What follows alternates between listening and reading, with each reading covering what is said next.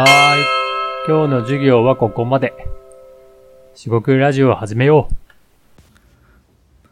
こんにちは。四国ラジオの大橋です。えー、四国ラジオ今回も始めていきたいと思います。今回ですね、まあゲスト会とかこのラジオで言っているその働き方に関するロールモデルねなんかそんなことをまあのたまってはいるんですがでですねこのロールモデルですねあのあるのないのっていうと、まあ、実はないとでもある見せるみたいなこと言ってるんで矛盾してますがその矛盾について、えー、堂々と話していきたいと思います。今回もどうぞよろしくお願いいたします。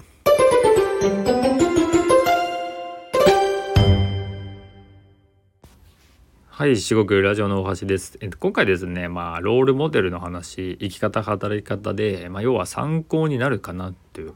参考にしていく、えー人、まあ、師匠、心の師匠なんていう言葉でもいいですし、なんかあの人の生き方いいな、みたいな、そういうのですよね。なんか著名人有名人だからとか関係ないっていうのもポイントかなと思います。身近な人でもね。別に親でもいいですし学校の先生でもいいですしアルバイト先とかね、えー仕事の上司でもいいですし。そこはもう自由です。ただ現実に存在していた人あの古典のねあの研究者とか偉人とかでもいいと思うんですがえっと、そういう意味でそのロールモデルをロールモデルというのがあった時に、えっとまあ、僕自身のロールモデルのイメージっていうのはえー例えばですねある、えっとまあ、僕が学生時代に参考参考というかまあすごい影響影響を受けたまあ えっと面白いなって思ったですね言い方の人がいたんですよね。でもちろん今も生きてるというまあ話なんですがそういう時にあのその人の全部がいいっていうわけじゃないんですよね考え方違いますしそのスタイルとして面白いなとかねそういう意味であのここでですね、まあ、独断と偏見で言えばあの独断と偏見しかないんですが、えっと、自分がですね、まあ、あなたがですね、えーっといいなと思ったことをだから僕がいいなと思った部分を盗んでいってもらえばいいわけですよね。で僕がなんかいろいろ言ってますがなんか全部、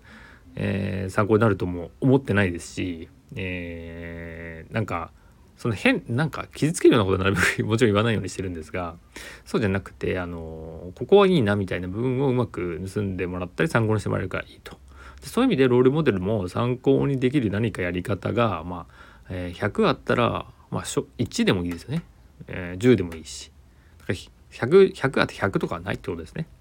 そういうものをなんかこう盗む、えー学ぶ、えーマネ部ですねやっていくのがいいんじゃないのかなと考えているってことです。でですね、まあ、ある、えーまあ、ネットの記事で読んでてロールモデルの話がありましてロールモデルなんかないよみたいな、えーことをまあその著者というか、まあ、ライターの方が、まあ、その海外に行って、えー学んだというかやっぱりいないよねと。し、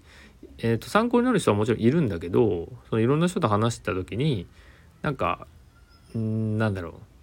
その参考にはもちろんできるけどそのものを目指すとかはないよねっていう意味では話をしてるんですね。そういう話をしてる、まあ、その通りだなということでえっとまあ僕自身を目指僕みたいな人が目指すことはまだも目指したいとしてはいるとは思ってないんですけど仮に僕を目指そうとしても僕は僕なんであなたはあなたなんで違うじゃないですかっていう話なんですよ。だからあの参考になる部分を、ま、何か引っ張ってくる参考にできそうなものをやってきてまあなんか学んでいくってことで考え方を近づけていくっていうのも一つありですよね。であんまりやりすぎるとあのなんかよくわからなくなるしまあ宗教とかねあのが全部悪いわけでもないですしあの考え方もいろいろあるんで、まあ、やりすぎは注意かなっていうふうに思ってます。でそのロールモデルを提供したいっていうそのゲスト特にゲストとかね、えー方呼んでいろんな話をしていくと、えー思うんですけど、まあ、僕自身が面白いと思ってているっていうところは担保しつつも、まあ、結局究極的なことを言えばそのリスナーのあなたがですね、えー参考になるかなんて僕からはま全然わかんないです。でもどうですかっていうのを提案提供することはするので、まあ、そうやってやっていくんでうまく使ってくださいみたいな。でこの概念をですね、まあ、10何年前だかな？15年前とかですか？にあのお裾分けってですねお裾分けってあの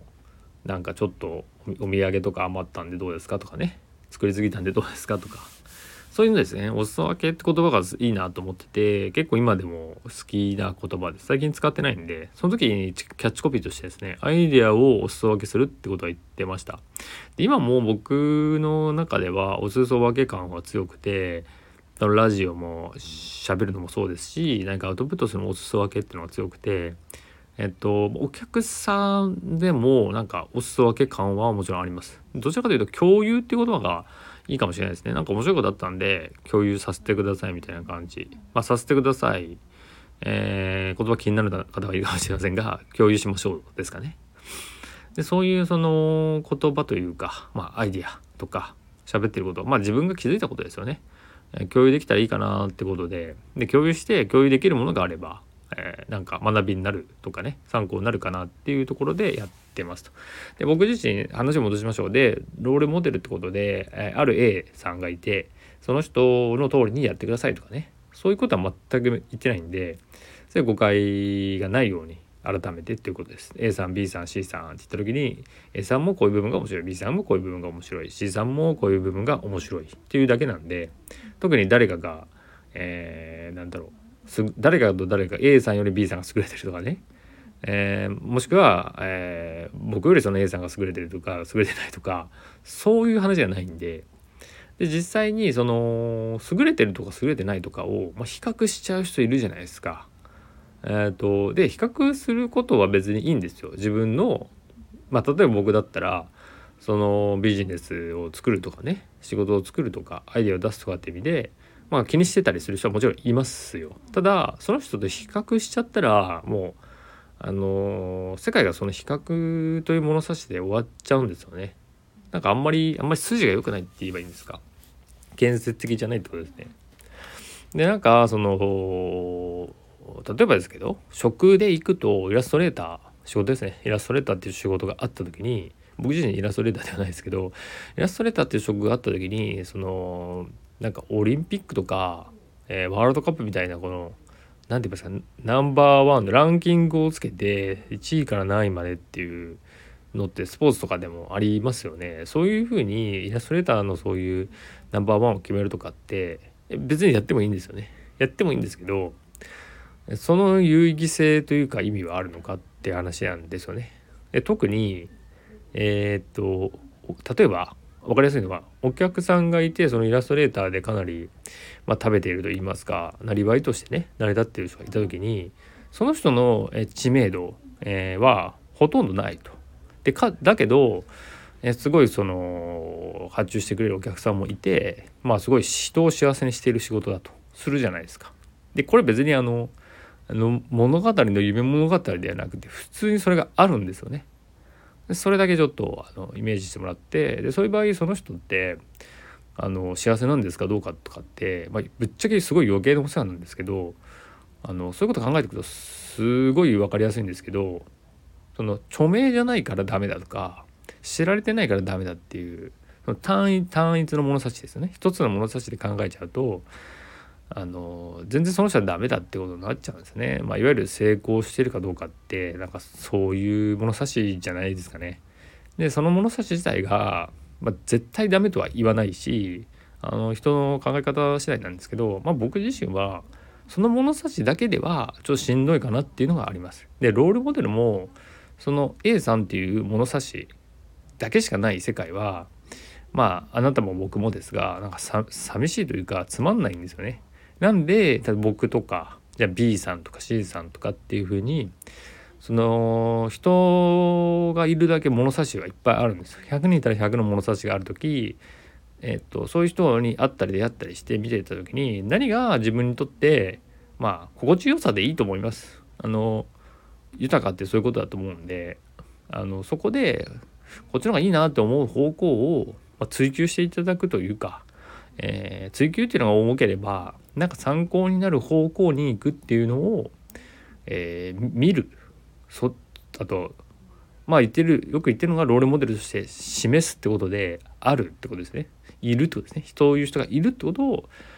まあ確認というかね、えーまあ、信じてもらうってことですね。さっき言ったようなあのえっとイラストレーターとかでねその別に知名度はないんだけどすごい楽しく生きてますみたいな人ね。でいやもちろんそういう人が実際に僕のその周りにゴロゴロいるかっていうとそれはまた別なんですけど例としてはそういうのを挙げてみました。別にそのイラストレーターじゃない職で生き生きとね、えー、仕事をしている人たちいっぱいいますからあのー、自分が見えてないだけでそれがないっていうふうに思い込むのだけは避けたいと。そこですね。最終のその、まあ、予防ではないですけど避けたいのはそこかなっていうふうに思ってます。ちょっと話えー、それましたかもしれませんがロールモデルですね。この番組も言っているようなロールモデルとか働き方生き方を示すっていうのは別にですねその何かある特定の物差しを、えー、提示しますと。でそれでやってくださいとかそうしてくださいなんていうそういうものではなくてねあのそういうのもあるから自分はどうしようかなっていう、まあ、いわゆる、まあ、ネタだったり話題だったり考えるヒントですね、まあ、考えるヒントっていうのが一番しっくりくるかもしれないんですがそういうヒントとしてのロールモデルっていうふうに言っている、まあ、働き方生き方っていう言葉でも、えー、全然大丈夫なんですけど、えー、そこは誤解を、えー、いただきたくないというところで、えー、そこがうまく伝わってれば幸いなんですけどもし伝わってなければ何度も、えー、お伝えしていくんで、えー、少しずつ、え、聞いてもらえばいいかなと思います。えー、今回は以上となります、えー。今回はですねロールモデルって言ってるのはあるかないかっていう二択ではないんですがまあ、あるようでない、まあ、実際はない。実際にそのなんだろう特定のこれっていうものをロレモデルとしてあるってわけじゃないというお話でした。今回は以上となります。食ラジオの大橋でした。今回もお聴きいただきましてありがとうございます。失礼いたします。